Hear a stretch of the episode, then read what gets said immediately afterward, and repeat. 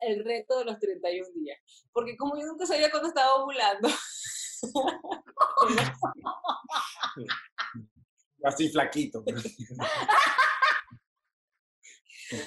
Seguramente el día que estaba ovulando llegaron tres muchachitos y que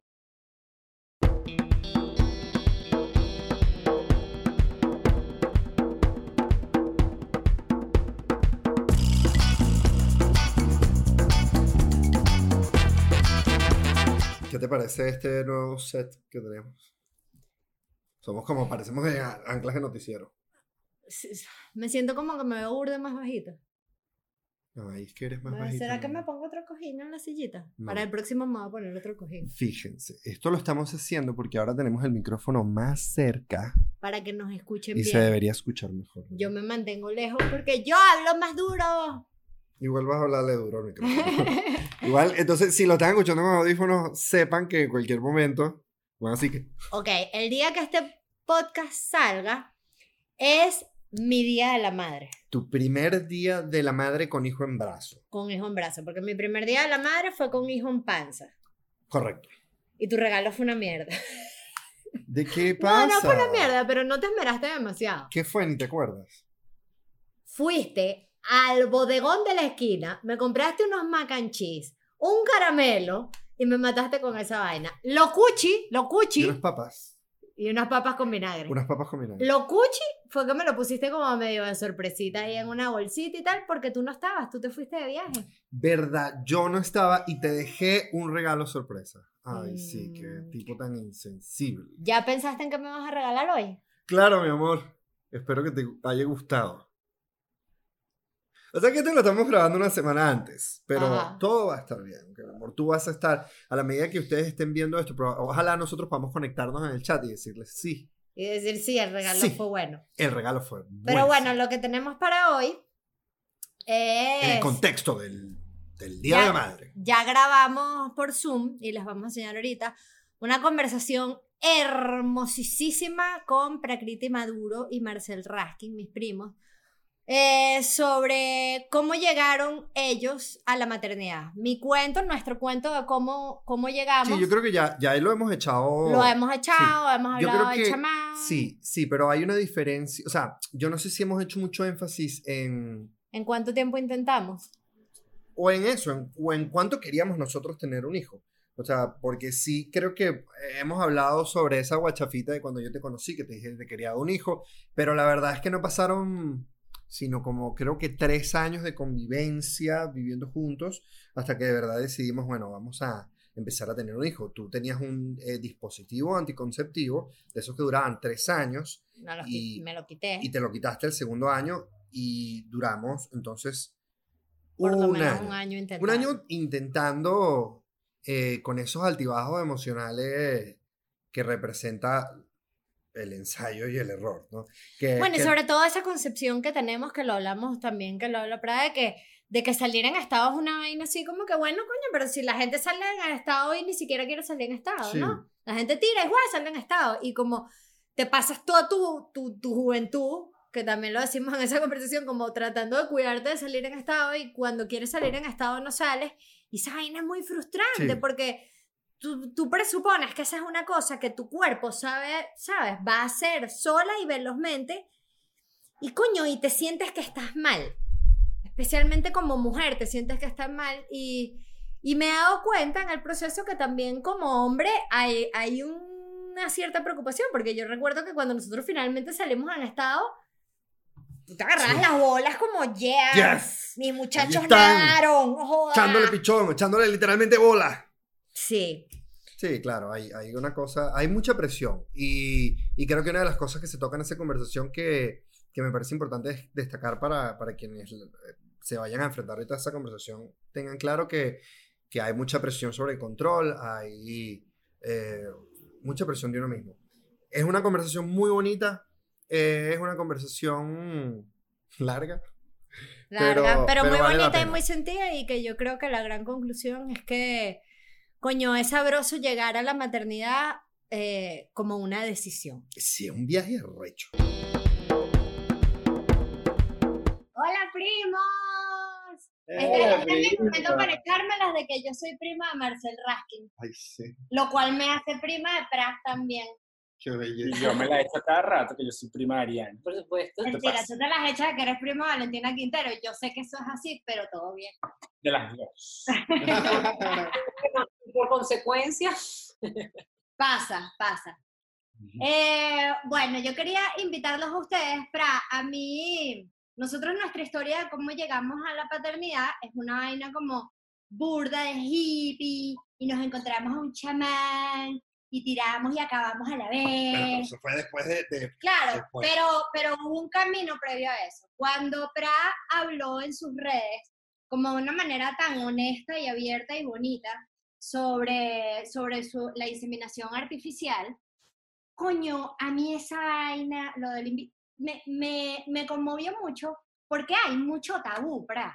Hay como muchas mujeres, yo conozco amigas mías que hicieron inseminación artificial y no lo dicen no lo dicen, hay como un tabú de que, de que no sé, de que estás mal, de que eres menos mujer, de que, y, y, o sea, un montón de pendejeras, ¿me entiendes? Que, que no tienen ningún sentido. Y a mí me encantaría saber como cuál fue el camino que los llevó hasta allá. ¿Qué, qué pasos dieron previos a decir, coño, pana, le- vamos a la ciencia, vamos a pedirle ayuda a la ciencia porque, porque queremos ser papás, pues. Science.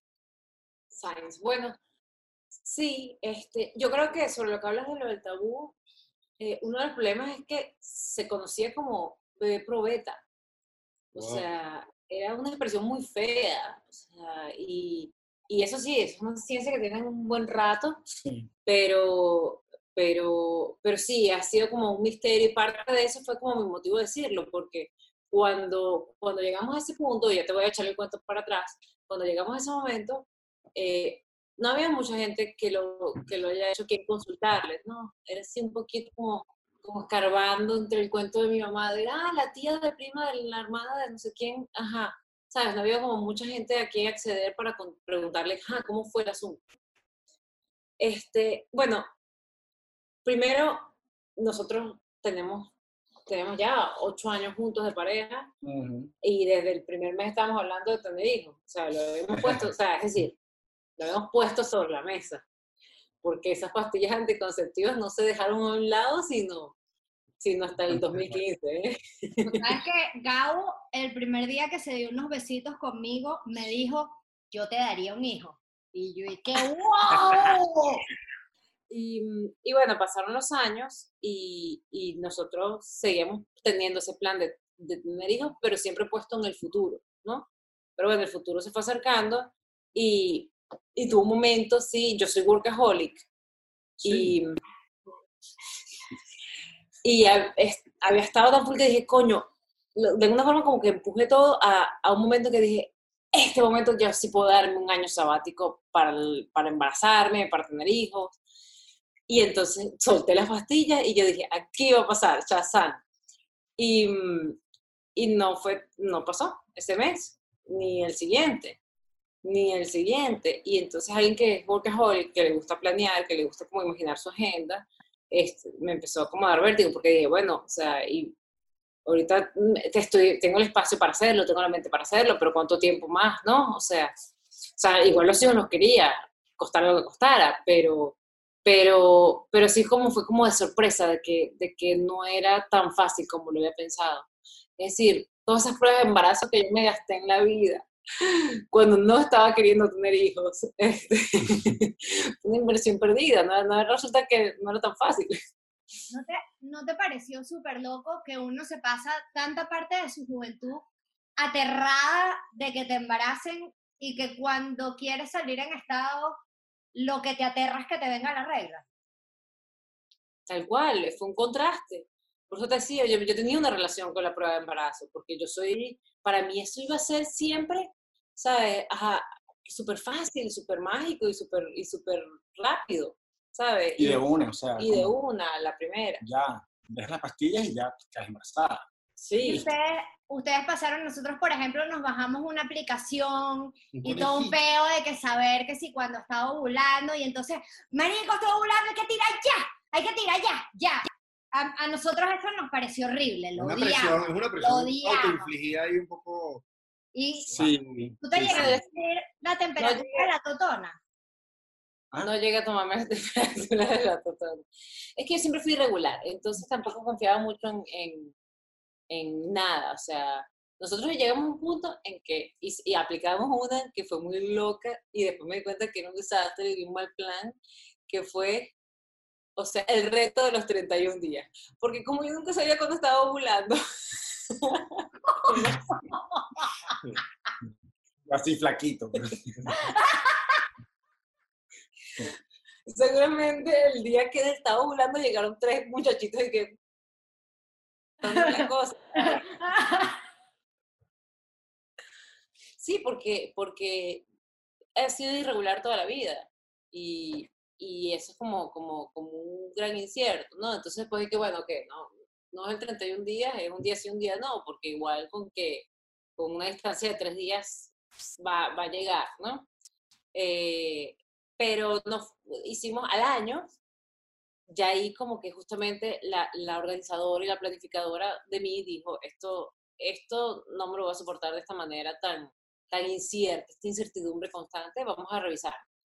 Fuimos a doctor de fertilidad y, y fue como que, bueno, tú estás bien, tú estás bien, ¿no? Más Sí, vértigo todavía. Tam- también había ocurrido algo ese, ese primer año, además que tú lo dices así como, bueno, dejamos las pastillas y pasó un año y no ocurrió. Pero también ese año particularmente, donde dijimos, ok, ya vamos a ser papás, qué chévere, vamos a dejar las pastillas. Este, a Prakriti le salió mucho trabajo fuera de Venezuela y a mí también me salió mucho trabajo fuera de Venezuela, entonces no pasaba que no coincidíamos, o sea, que coincidíamos pocos, o sea, que estábamos en la casa, pero ella tenía que viajar, tenía que ir tres semanas, y era el momento de la ovulación, que bueno, este mes entonces no va a ser, el mes que viene entonces a mí me tocaba viajar y me tenía que ir dos semanas a México, entonces justamente como que, coño, entonces este mes tampoco, y, y, y así, efectivamente pasó un año, Pero fueron la- como ocho meses que no se intentó. meses. donde varios meses donde, coño, aquí, donde No más o menos en el calendario donde vamos, donde vamos a estar ovulando, mm, no vamos a estar juntos. ¿Quieres que te llame un amigo? Este, Y bueno, varios amigos participaron, Pero fue, entretenido, pero no se logró.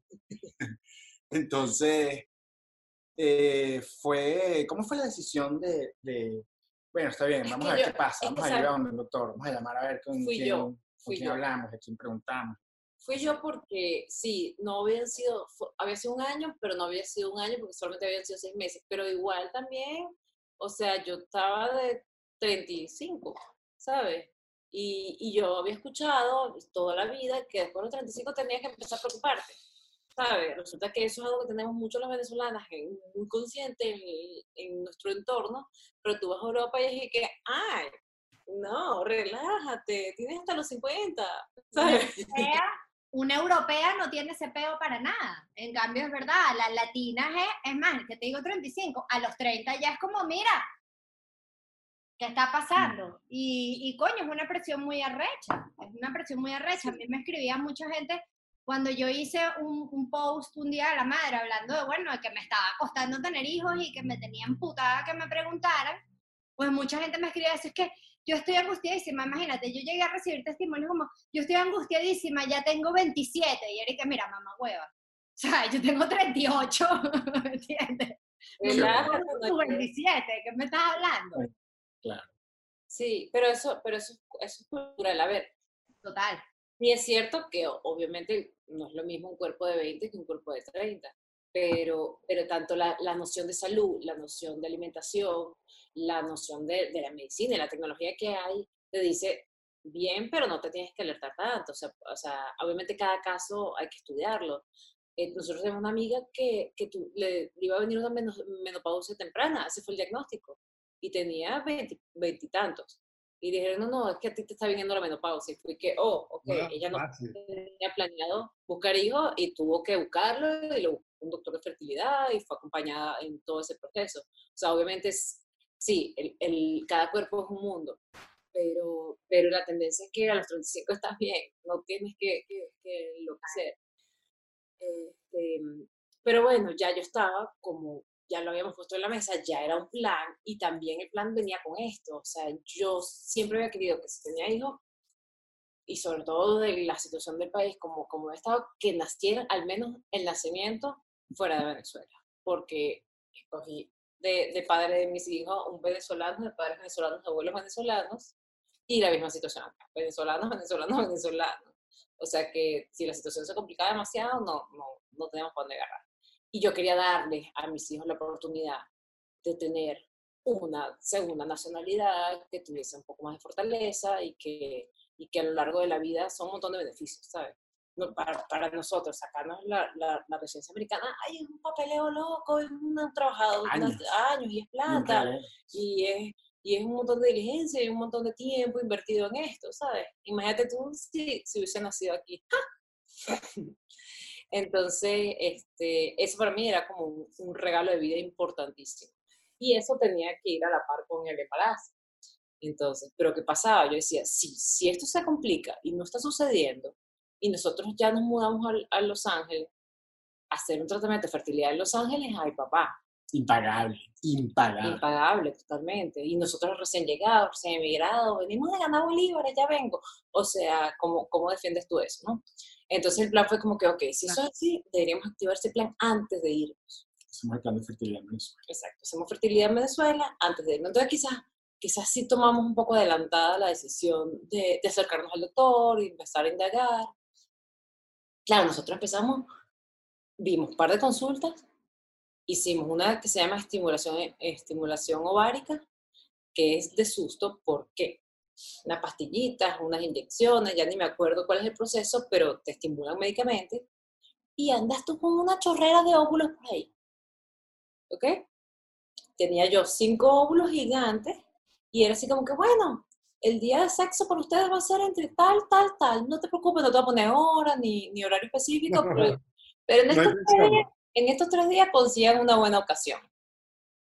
Por supuesto que conseguían un, un, una buena ocasión, pero yo no sabía, médicamente no, no había claridad porque no estábamos saliendo embarazados. O sea, había buen, buen número de espermatozoides, yo no tenía ningún problema más allá de que de, de ovulación, de que, de que mis ciclos eran, eran largos y que habían ciclos que no ovulaban, los anovulatorios.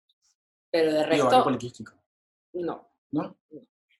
Este, no, no, es que yo pensaba que tenía ovarios poliquísticos y el doctor me dijo que no los tenía. O sea, que no sé si eso cambia o si fue una, una otra información que me dieron. Pero bueno, este, lo cierto es que, eh, bueno, imagínate tú que llegan un montón de espermatozoides, se encuentran cinco óvulos, se arman fiestas, todos los espermatozoides están pilas y tienes cinco muchachitos. ¿Ah? Claro. Yo, le, yo le dije, ajá, ajá, ya va y, ajá, suponte que las pegamos los cinco, ¿qué pasa? Le preguntó el doctor. Y el doctor, y que, bueno, eh, podemos, siempre está la opción de la reducción ovárica. Ovárica, algo así es el término. Y es que después de tanto, en un proceso del primer trimestre, ta, te meten, te quitan varios. Pero es que, ¿qué sé yo? Se están quitando, o sea, ¿cómo estoy escogiendo a mis hijos? Estoy escogiendo entre cinco embriones que tengo dentro, estos tres no, estos dos sí. ¿sabes? Me parecía un poco delicado. Pero bueno, eh, forma parte del proceso. No, no pegó ninguno. Ahí sí me empecé a asustar un poquito, ¿eh? Porque eso no, no pasó. Lo hicimos una vez o dos, no me acuerdo. Una. Y luego nos vinimos para acá un momento que dijimos, bueno, que ya no busquemos más porque estamos viniéndonos, tenía yo la O1 y, y veníamos unos meses y que o estoy yendo a Los Ángeles a introducirme en esta industria o estoy buscando ir, ¿sabes? El, eterno, el eterno peo femenino, porque la realidad es que, claro, tú sabes que por más arreche que tú seas, por más que tú, por ejemplo, volviste al trabajo burda rápido, coño, hay un montón de tiempo en el que, en el que no puedes, punto. ¿Sabes? Claro, Es claro. claro. Y, y para mí ha sido las cosas un poco como, o sea, yo creo en la ley de atracción.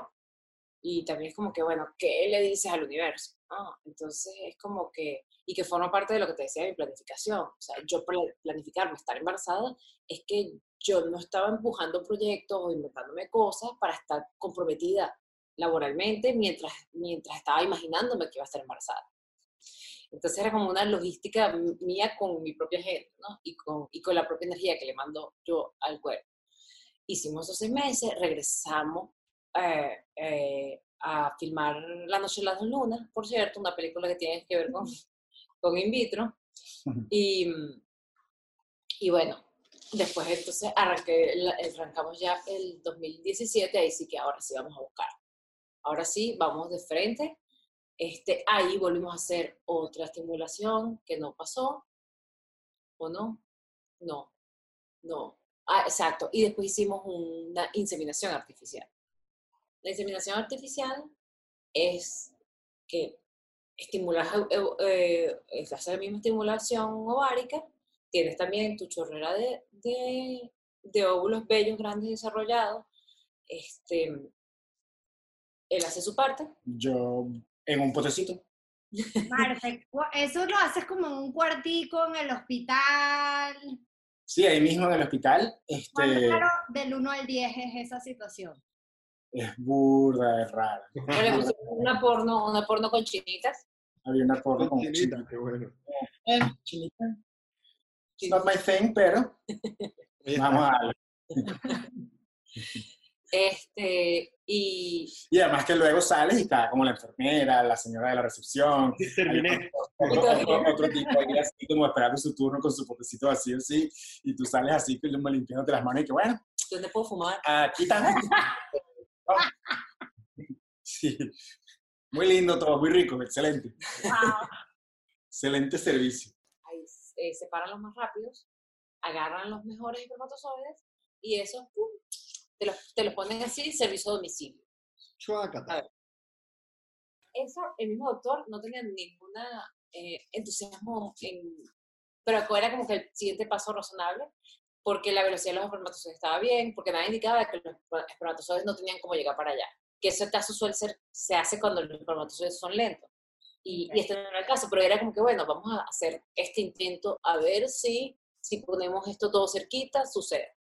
Este tampoco sucedió. Allí los tampoco sucedió vienen cargados con el recibir eso y es como, wow. O sea, naturalmente no estaba pasando. Haces todo esto y no está pasando. Porque además te vienen diciendo que todo está bien. Te, te están diciendo que todo está bien, que todo debería poder pasar. Y no. No, no, médicamente no podían decirte, me hicieron una cosa que se llama en algún momento la espirosalpingografía, este, que es que te meten un- una camarita, un tubito por, por los- las trompas y es horrible. Es horrible. Yo en ese post que tú contaste que, que, que leíste donde el cuento, decía, bueno, eso es que te, te presentaron al diablo y, y solamente una persona me ha dicho, ay, pues no me dolió. Todo el resto de las mujeres y que sí, es horrible. Eh, eh, en- durante ese proceso no te pasaba, o sea, a mí me pasó y, y no es algo de lo que me siento orgullosa. ¿No te pasaba que, que era como un coñazo cada vez que veías a alguien cercano a ti que salía en estado y que todo bello y que todo feliz de ¡ay, estoy en estado! Y uno y que, felicidades. Mira, o sea, Facebook era el infierno porque era un montón de gente que tú no sabías, claro, uno no sabe los cuentos de la gente, ni qué está pasando, ni qué está atravesando. Ay, está el- con el bichito del positivo, o con el eco bonito del bebecito que ya se le ve el perfil, o, o las foticos románticas de embarazada, o ya después la, la fotico del parto, un montón de gente que no sabía que estaba buscando, que estaba, y es así como que ya va, o sea, yo hago el trabajo y tú sales embarazada. Estas matemáticas no, no me dan, ¿sabes? Claro, uno no conoce esa historia de esa gente, pero, pero sí, y, y muchísimos amigos embarazados, y, y aparte empiezas a ver embarazados en la calle constantemente, y embarazados chiquitos, porque también ves muchas chamitas así como de 15 años embarazadas y tú decías, ok, esto, esto, esta repartición aquí no está funcionando. Pero, mm, pero también me acordaba cuando se murió mi papá, me pasó que yo veía viejitos juntos y me indignaba, porque mi papá y mi mamá estaban juntos. O sea, cuando se murió mi papá, ellos seguían juntos. Y así como que le daba como... Y, y, fue un proceso de sanación de decir, ya va, o sea, la vida de los otros no tiene que ser la vida de uno. Y también como que, como, como no, no compararse, si esta es la realidad que a mí me tocó, ¿me entiendes? Y, y bueno, fue, fue una cosa con la que tuve que lidiar bastante, este, eh, que es que también uno se lo está guardando como un secreto. Uno no está diciendo, y yo, y a mí me parece muy valiente cuando tú lo posteaste, yo respiro profundo y dije, ay, ya, está Ariana lo que le toca, porque yo, yo me imagino que te va a llegar un gentío y, que, ah, y preguntándote una vez al México, y ahora sí, ¿cómo vas? ¿Sabes? Porque, porque es, es, un, es un fastidio que te estén preguntando sobre cómo, qué está pasando, por qué no estás saliendo embarazado, ¿sabes? Y cuando uno está buscando y que sí, no estoy saliendo, pero estoy No, echando el bichón. ¿Sabes qué es peor? Cuando te empiezan a querer ayudar. Porque es de buena onda, pero es como, marico, yo estoy viviendo mi proceso, estoy buscando mis maneras, no quiero, ¿sabes? Hay gente muy querida que yo tengo una tía que hace un brebaje, eso es buenísimo, mira, siete primas mías. Y es como, no quiero un, un coño de brebaje de un coño. Yo estoy haciendo mi vaina, Sí. sufriendo mi pelo, estoy viviendo yo. sobre todo como el tema de como de com- com- compasivo, la cosa compasiva que es que esto es algo que, que uno lo guarda, lo guarda en, en privado porque, porque, porque también muchas manos ponen el caldo morado, ¿sabes? No quieres tener gente alrededor constantemente preguntándote por eso porque tú estás lidiando también emocionalmente con tu fortaleza. Y, y yo soy de la que, la que me preguntan si me siento mal, tengo ganas de llorar. Ay, no te sientas mal, no lloras, ahí te voy a llorar. ¿sabes? No, no me vengas a consolar porque me vas a re- remover y vas a sacar mi fragilidad de la cual yo estoy lidiando para poder dar la cara al resto de la vida, ¿sabes? Y, y, y esa época es rara también porque es algo muy grande y muy importante a lo que le estás poniendo mucha atención, mucho empeño, mucho esfuerzo, mucho amor, mucho cariño, mucho tiempo. Este, consultas, no puedes llegar temprano a la oficina porque tienes que ir para la consulta, vas para la vaina. Estás, estás en eso. Claro. dedicado. No puedes hablar de eso. Y es un secreto. Es un secreto que no le puedes decir a nadie, ni a tus papás, porque si yo le contaba a mis mamás y a mi papá, empezaban como a preguntar y a jurungar, y entonces a, meterle presión a una situación que no necesita presión, pero también por otro lado, como tienes que manejarlo en privado y hacerlo sentir como un secreto, también tú sin querer le estás como otorgando una condición de tabú a la cosa, de bueno, estamos en esto.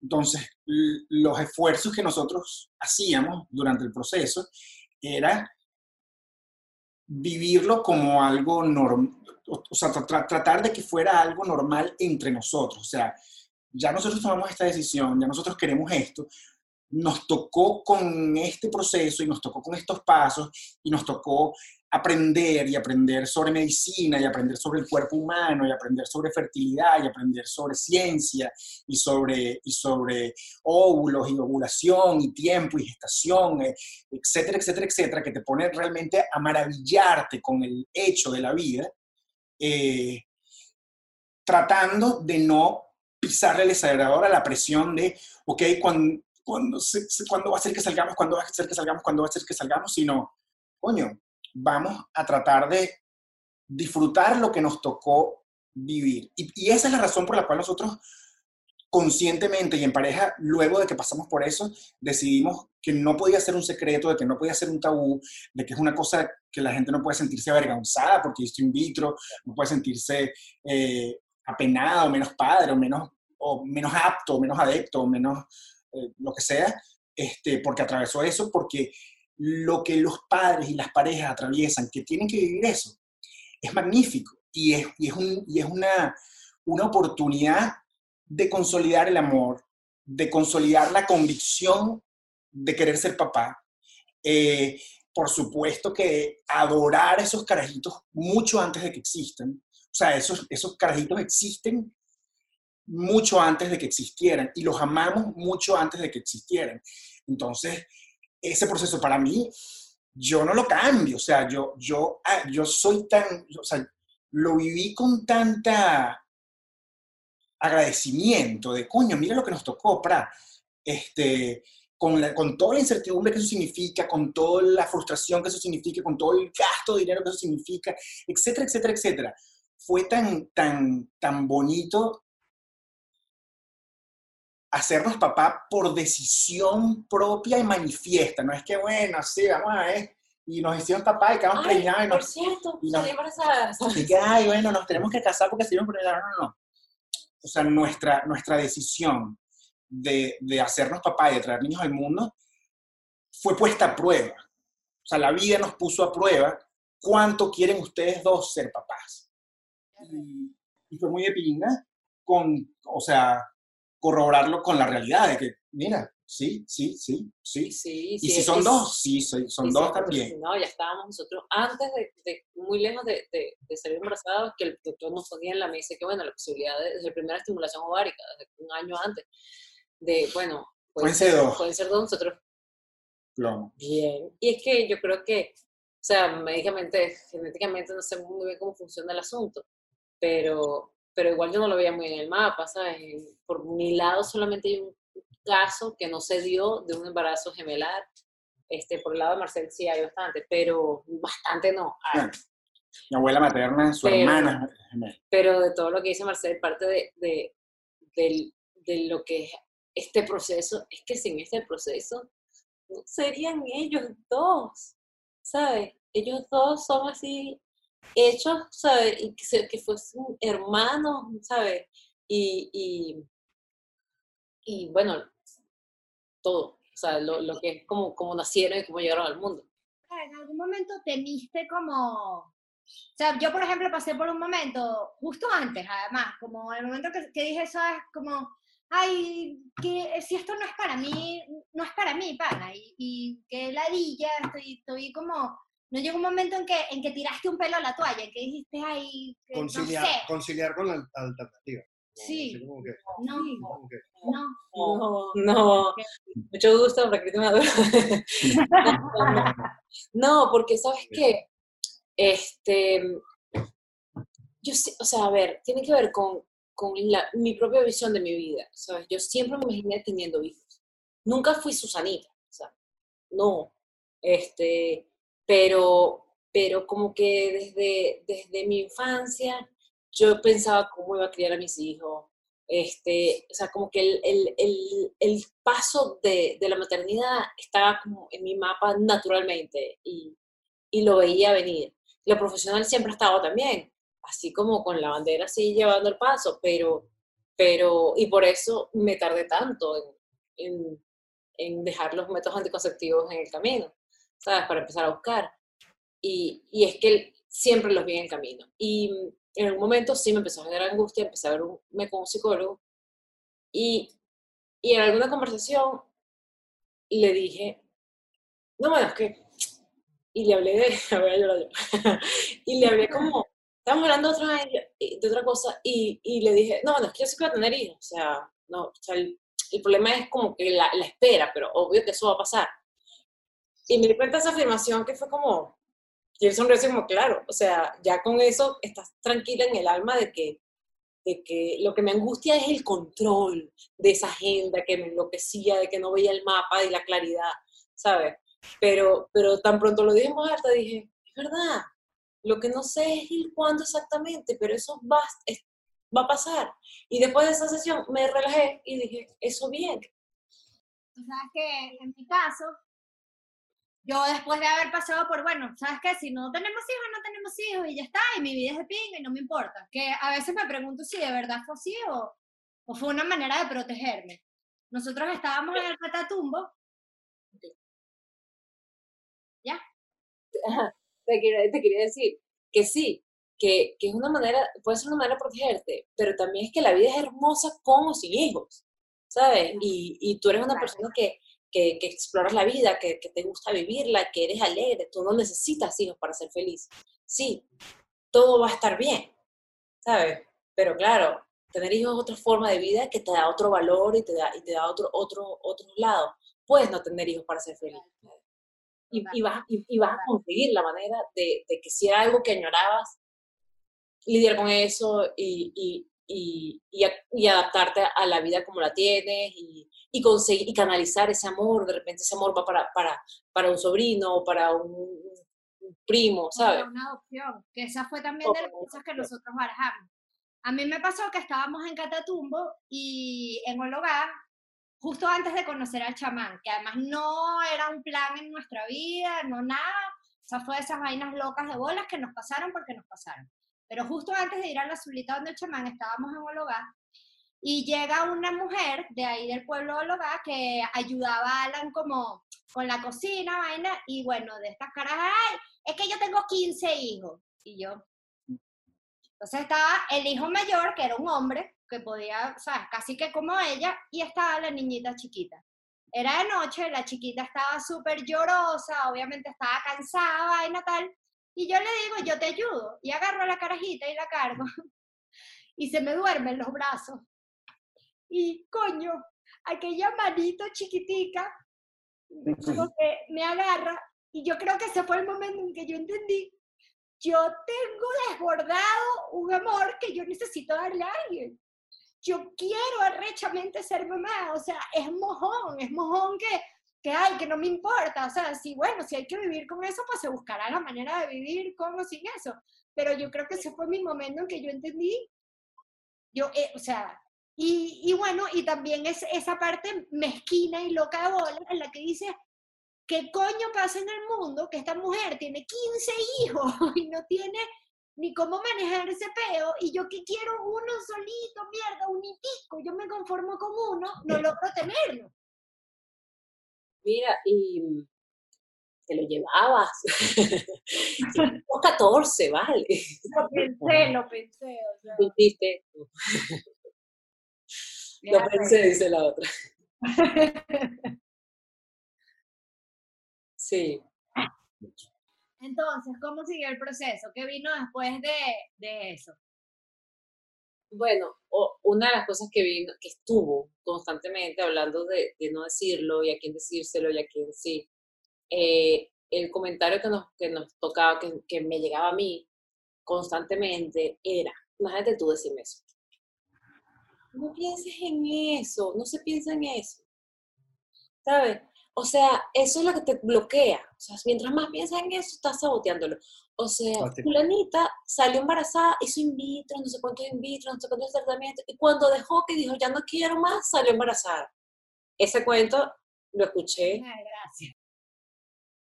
Un montón de veces. Yo no sé si ese cuento le sirve a alguien. Quizás es verdad, pero yo creo que no existe nada más jodido que dejar de pensar en eso, ¿sabes? Y probablemente es verdad, pero ¿sabes qué es lo que creo? Que el, el consejo está mal dado. O sea, porque tú no puedes pensar en algo que es lo que estás queriendo. O sea, yo, a mí lo que me funcionó, bueno, aparte de que hicimos fue in vitro, pero, pero, es que hay gente que ni siquiera sale in vitro, o sea, y tú, ah, hay gente que pierde in vitro. Un montón de, y hay gente que hace un montón de in vitro hasta que por fin sale o nunca sale. Este, pero bueno, o sea, nosotros solo hicimos un in vitro y pero, y para ese momento, como que yo dije, ¿sabes qué? Lo que importa es esto.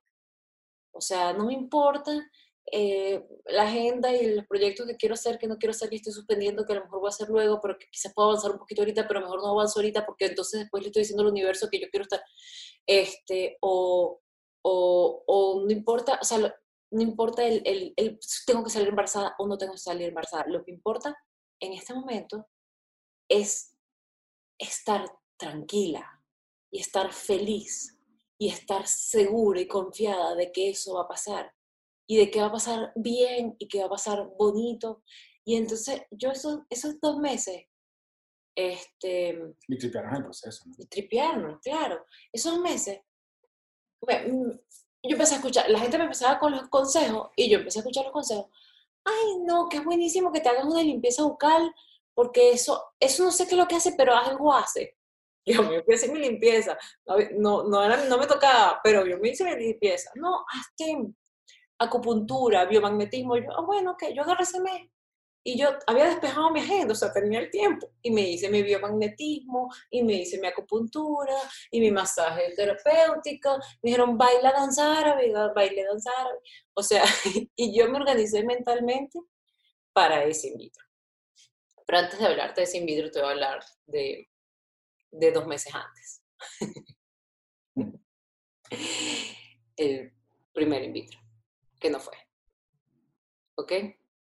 Este, nosotros hicimos todo. O sea, esto es un trabajón hacerte un in vitro, porque tienes que ir casi que todos los días al, a la clínica. A la que, consulta. A la consulta que y tienes. tienes que preparar el cuerpo de la mamá, sobre todo desde el ciclo anterior, para, para que cuando arranque el ciclo sea así como como un atleta que va a jugar las Olimpiadas. pues, o sea, coño, lo, lo preparas y lo entrenas y cuando arranca el ciclo se va a la regla, entonces como este es el ciclo de estimulación donde la entonces la empieza con un mes de anticipación. Y entonces después, entonces, y, y las- estas pastillas tal hora, y esta inyección diaria, pácata, y pácata, y tal, y la otra, después otra más en la nalga, y después otra vez al día siguiente, y tienes que volver a ir. Y entonces después, ¿y qué no, ahora tenemos que ir, ¿sabes? Interdiario, después ahora diario, porque te vas haciendo eco y vas viendo cómo van creciendo los, los, los óvulos hasta que dicen, ok, ya los podemos sacar. Ok, te hacen la extracción de óvulo. Ta, ta.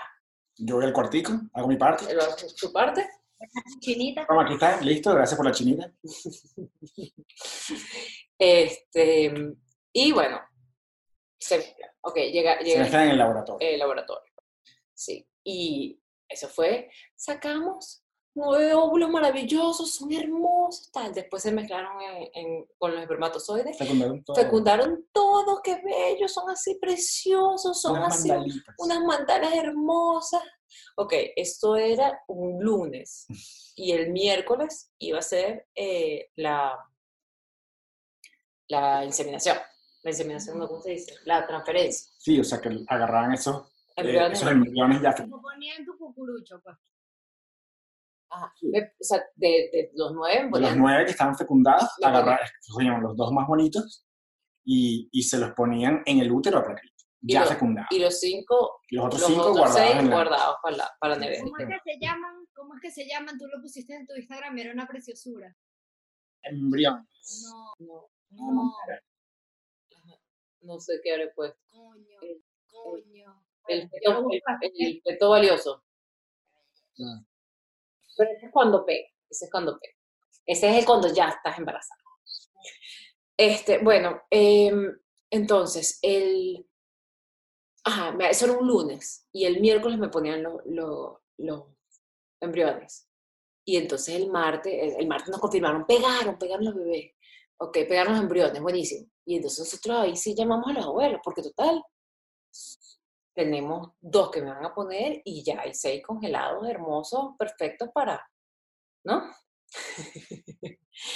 para O sea, siguientes esos, en intentos. esos o sea, nueve había eso, cuatro intentos. exacto. Si no, entonces los otros cuatro intentos. O sea, es decir, los proyectos de nietos para, para nuestros padres ya estaban, ya existían, ya estaban esos embriones. Entonces le contamos a mi mamá. Y su mamá. Mi mamá quería ir al laboratorio con el 4 a cantarle canciones a los embriones. El cuatro, el cuatro, con unos jugueticos y vainas. el cuatro lo agregaste tú. No, pues el 4.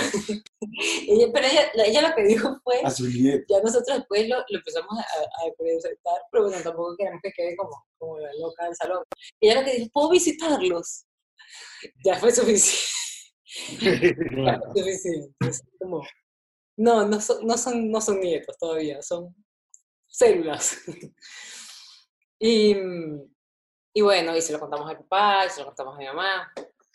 Y, y resulta que al día siguiente nos llaman en la mañana y, y fue como que, mira, sí. la doctora, súper desconcertada y desencajada, llama a Marcel, bueno, me llamó primero, no me encontró, llama a Marcel y le dice, em, ay, bueno, los perdimos, se, los perdimos, se acabaron, o sea, sí, hubo un problema, Tropezaron en la incubadora y la desenchufaron. Algo así. eso, eso también fue la imagen que él se creó con esta historia, o sea, no nos explicó No, exactamente, la bombona de CO2 de oxígeno que le tienen que dejar pegada a la incubadora esa noche. No prendió. No estuvo se- prendida por unas se horas. desconectó, se apagó, no estaba poniendo oxígeno, entonces se pasmaron. ¿no? había un proceso de los óvulos, de los embriones de, Los de- embriones. de desarrollo y, y se pasmaron. Y, y lo bonito es que después ella dice, bueno, hay uno que se reactivó, que está haciendo su trabajo y me dio tanta ilusión ese bebé, tú decías, ese quiere vivir. Pero obvio que no, que ya pasaron unas horas pasmados y que, y que no fue después. Y, y bueno, entonces el doctor nos dijo, bueno, por si acaso quedó algún óvulo por ahí, hoy es la noche. Después de que me sacaste todos los óvulos. Yo sé que Bueno, quizás coño, no tengo acabamos mucho- de, de matar nueve embriones, enchufamos la incubadora sin querer, pero aprovechen y tiren hoy. Porque a lo mejor todavía te quedan algunos. Seguro está súper in the mood. No hay nada que me lo levante más que saber que mataste a todos mis otros hijos, amigo. Pero sí, esa fue la impresión que yo tuve, o sea, ya no la tengo así, pero sí la tuve por, por, por varios días. O sea, tuve unos hijos, o sea, nosotros no, sentimos la ilusión de, de, de esa paternidad, maternidad viva, de que ya estaban, ya existían, ya existían como embriones, y resulta que, bueno, que no fue. Tuvo que hacer todo, bueno, que hacer todo otra vez. Tuvo que hacer todo otra vez, y bueno, ya la nalga no aguantaba más inyección. Me dice experto inyectando nalgas. Si necesitas inyecciones, me avisa. Que En esa nalga hay carne. Ahí se esparcía y eventualmente llegaba donde tenía que llegar. Entonces, bueno, llegamos a, a- a nuestro, nuestro in, in vitro por fin. Eh, también fueron ocho embriones, fueron nueve, después uno después al final no, no- no pegó bien. Ocho embriones hermosísimos. De los ocho embriones hermosísimos, seleccionamos a los dos más hermosos. Y bueno, yo puedo contarte que tengo fotos de mi bebé en su día 3 de fecundado.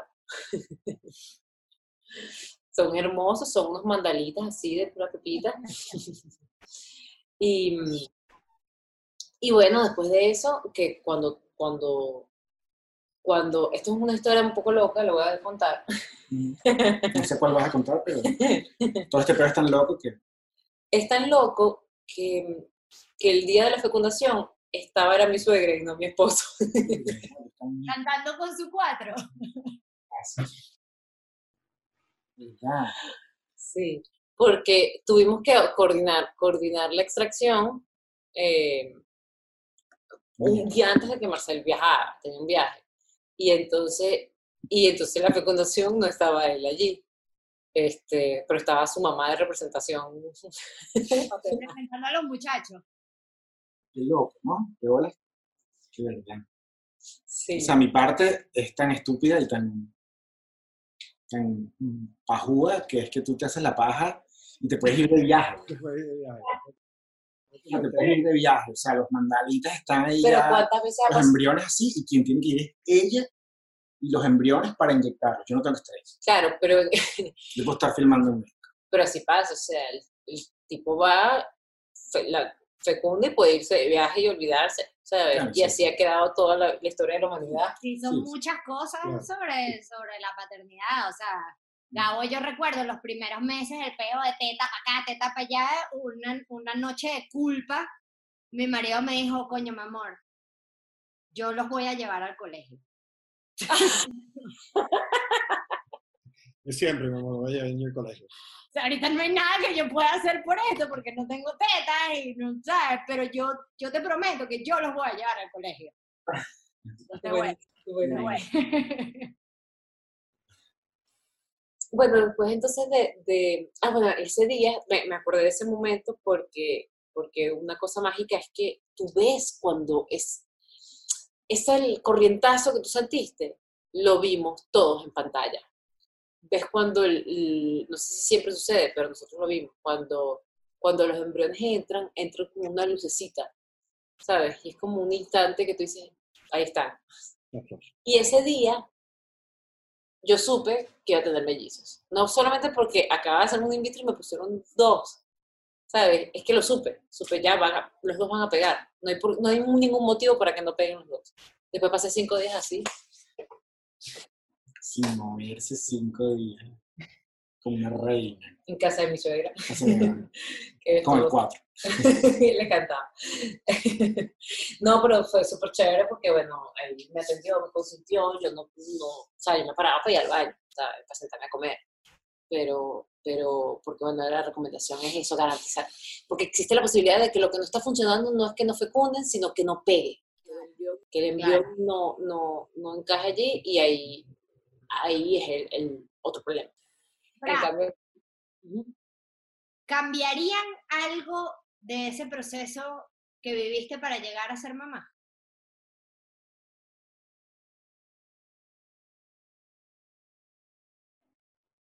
Ay. O sea, que esté en mis manos. ¿Habrías cambiado algo? Porque si está en mis manos, Bueno, si, si, si yo pudiera hablar con la Prakriti de, de ese momento, creo que me hubiese dado un poquito más de paz en el principio. De, ese, de cuando recién dejamos la- las pastillas y no estaba sucediendo. Eh, creo que lo que me faltaba era como la tranquilidad, porque es que, ¿sabes qué? Y eso yo sé que quizás no es, este, o sea, como que no, puede ser que la gente no, no, no me entienda y no se ponga en mis zapatos, pero quizás, o sea, quizás me siento rara en particular en eso. Este, es que yo pensaba, yo no sé hacer hijos, o sea, yo sé tener sexo, ¿me entiendes? O sea, yo he estudiado muchas cosas y las cosas que he estudiado las sé porque he aprendido, he estudiado hacer cosas, ¿sabes? Pero yo no sé hacer gente, yo no sé, yo no sé qué hacer, yo no sé si los puedo hacer bien, si los puedo hacer sanos, ¿sabes? No, no. Entonces, claro, había como, como esto que no, a lo que yo no tengo un control racional, a que yo pongo mi cuerpo y va a suceder algo, ya se había vuelto como distante en, en- en mis capacidades. ¿Sabes? Tanto lo más básico y lo más natural del mundo, pero, pero es ese desconcierto de, de- de no controlar, no manejar, no tener las herramientas para garantizar ese hecho más allá que, que hacer el amor, este, era algo que, que, que me daba una angustia y me costó entender y me costó relajarme, decirme, yo no tengo por qué saber, yo no tengo por qué saber, no tiene que pasar por aquí lo que aquí sucede, ¿me entiendes? Suena, suena intenso, yo sé, pero... No, cero. Sí. Same here, o sea, yo también, yo decía, ¿por qué yo no, yo no sé hacer un bebé? O sea, ¿qué vaina es esta? ¿Qué, qué, qué está, o sea, porque bueno, además yo también muy intensa, muy hippie, muy vaina, ¿sabes? ¿Por qué no suelto el control? ¿Por qué mi lado masculino está dominando? ¿Por qué no puedo, mi mente no me permite? ¿Qué hay en el destino? ¿Por qué mi destino no es ser más, ¿sabes? Verga, yo, yo me atormenté mucho, mucho, mucho, mucho. y- en la, en vida. En la vida nos hemos desconectado del, del primitivo. Nos desconectamos del primitivo. Y, y, y, y eso hace que nos desconectemos de, del cuerpo, ¿sabes? Porque todo lo, lo, lo hacemos desde acá. Y resulta que, que eso no se hace acá. Eso se hace acá, ¿sabes? Se hace acá y se hace desde la paz. ¿Sabes? Desde que el cuerpo esté relajado, desde que, desde que simplemente no, no, no pienses, no lo, no lo proceses, no está en ti, ¿sabes? Y están. sí, está en ti, pero, pero no, lo, no, no, no está en ti. no está en tus manos. ¿Sabes? O sea, lo que decir, que está dentro de ti, que, que Claro. tu cuerpo sabe cómo se hacen esas cosas y tú no tienes que decir como, pero ya va, ya va, ¿qué es lo que tengo que hacer? Ajá, ¿qué parte me. Ajá, aquí, aquí qué suelto? ¿Qué, qué líquido suelto? no sé, creo que este, son, son, son angustias que supongo que, que mujeres tendrán de, de, de, bueno, de que no es algo que uno controla, o sea, no es algo que, que, que uno puede hacer nada. Y eso, yo, si, si yo hubiese, me hubiese podido entregar a mí misma esa, esa tranquilidad y esa confianza de que sí, esto va a pasar, ¿sabes? Y por eso que cuando lo dije, lo solté, esto va a pasar. Y no es, no pienses en eso, no, no es no pensar, sí vas a pensar, es, es confiar en eso, confiar en que, en, que, en que todo va a fluir, ¿sabes? Que va a fluir para bien. Y, y bueno, así funciona, esa es la ley de atracción. ha funcionado para la maternidad, porque a mí me pasó también al principio que era como, coño, que yo quería controlar todo y, bueno, compartimos la misma dula. Cuando dices confía, me pareció escuchar a Carolina diciendo, amor, confía. Total, sí, bueno, ella nos ayudó muchísimo también, ¿sabes? Para cuando nosotros le llegamos, teníamos tres meses, cuatro meses, tres meses embarazo. Y, y sí, tam- ella me ayudó también a bajarle un poco a, a- a las angustias. Yo tenía mu- muchas angustias, porque ya después no solamente es estar embarazada, es que Ay, que empieza ahora ahora es que venga lo más sano posible, ¿sabes? Este, y, y, y que lo que tú hagas, porque entonces en el embarazo ahora es lo que yo como lo nutre, lo que yo respiro, lo que yo siento. Entonces yo ahí, y eso me hizo mejor persona ese embarazo, porque yo lo que hice fue, mira, yo no vi más Twitter, yo no me enteré de qué estaba pasando en el país, ni qué estaban quemando, ni que no. ¿sabes? Yo no me enteré de nada. O sea, yo ya no dejé de preocuparme de cosas que me generaran, yo dejé de seguir gente que me genera ansiedad este, en redes sociales, yo dejé de leer cosas que, que, que me estorbaran. ¿Sabes? Todo tenía que ser lo más pacífico posible y sentirme y dejarme conectar con esa energía. ¿Sabes? Un- una angustia, un problema, un conflicto, eso no es conmigo. ¿sabes? Porque yo estoy haciendo gente. No me hables de preocupaciones, yo estoy haciendo gente. Estoy ocupada. Sí, sí, sí, esto, sí, una gran cosa. De hecho, empezamos a meditar. Lo que sea que yo llega la meditación con la maternidad, igualito. sí, sí. Mira, bueno, ya llevamos una hora. Este va a ser nuestro podcast más largo y más bello y significativo. Eh, para cerrar, yo también creo que ser madre te puede, te puede hacer mejor persona. Eso creo que es un trabajo de cada mujer, no es una cosa que sucede sola. Eh, y, y coño, yo también creo que, que confía es una palabra clave arrechamente, después de serenidad y templanza. Sí, sí, totalmente. ¿Qué le dirías a una mujer que está en ese dilema de qué hago con esto? Bueno, eh, principalmente eso, confiar, relajarse, o sea, tener fe en, en que su cuerpo sabe hacer lo que, lo que tiene que hacer, pero, pero bueno, hay que seguir, hay que indagar, lo que sea. O sea, es decir, la tecnología está ahí a las manos, está, está, está al servicio. Eh, por supuesto que no, no todo el mundo puede, puede este, pagarlos, pues, es costoso, son tratamientos costosos, pero, pero a mí me funcionó cuando dejé de hacerle, de enfrentarme en contra de las cosas que me parecían que saboteaban y, y aceptar el, el mensaje positivo, ¿sabes? Este, el, el hecho de que... Ah, Desde la fe, desde la fe, creo yo, porque no se tiene control. Y sí, y, y también cuestionarse si lo que quieres es ser madre y no está haciendo, no está haciendo posible, eh, quizás no es a través de un embarazo, porque, porque niños que necesitan madres también hay muchísimos en el mundo. Entonces, y la adopción es, es una opción hermosísima, ¿sabes? Y que también, también puede ser muy gratificante. Y yo agregaría lo que sea que te quite una sensación de culpa que no te pertenece. Este, o sea, esas parejas que estaban sentaditas junto con nosotros en esas consultas esperando su turno, tú sentías como, como o la angustia o la enorme vergüenza de tener que estar ahí y necesitar ayuda para, para convertirse en padre. Y eso, eso, eso no, o sea, con eso no te puedes conectar, con eso, o sea, de, de eso no puedes comer porque, porque hay muchas formas de ser papá. Bueno, los quiero mucho. Esta fue una conversación bellísima que disfruté mucho, los amo. Ávila y Gala, coño, que vinieron bien. ¿Dónde está Río?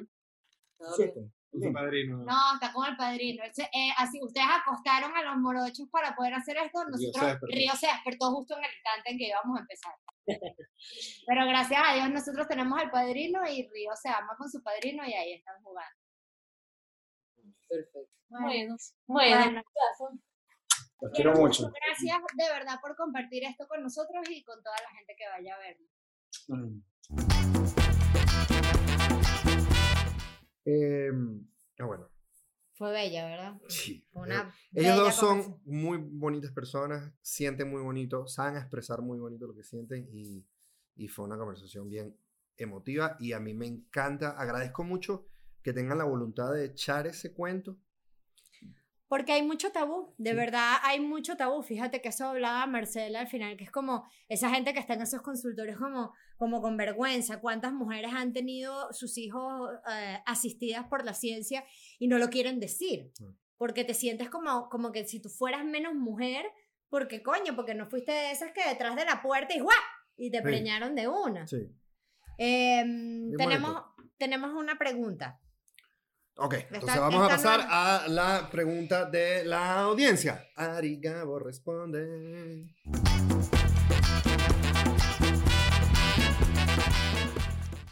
Tun, tun, tun, tun, tun, tun, tun. Este es burda de sin mucho Las rodeo. preguntas, sí, estas nos las mandan, esta no, no es un audio, sino nos las mandan por escrito. mira. Chucu.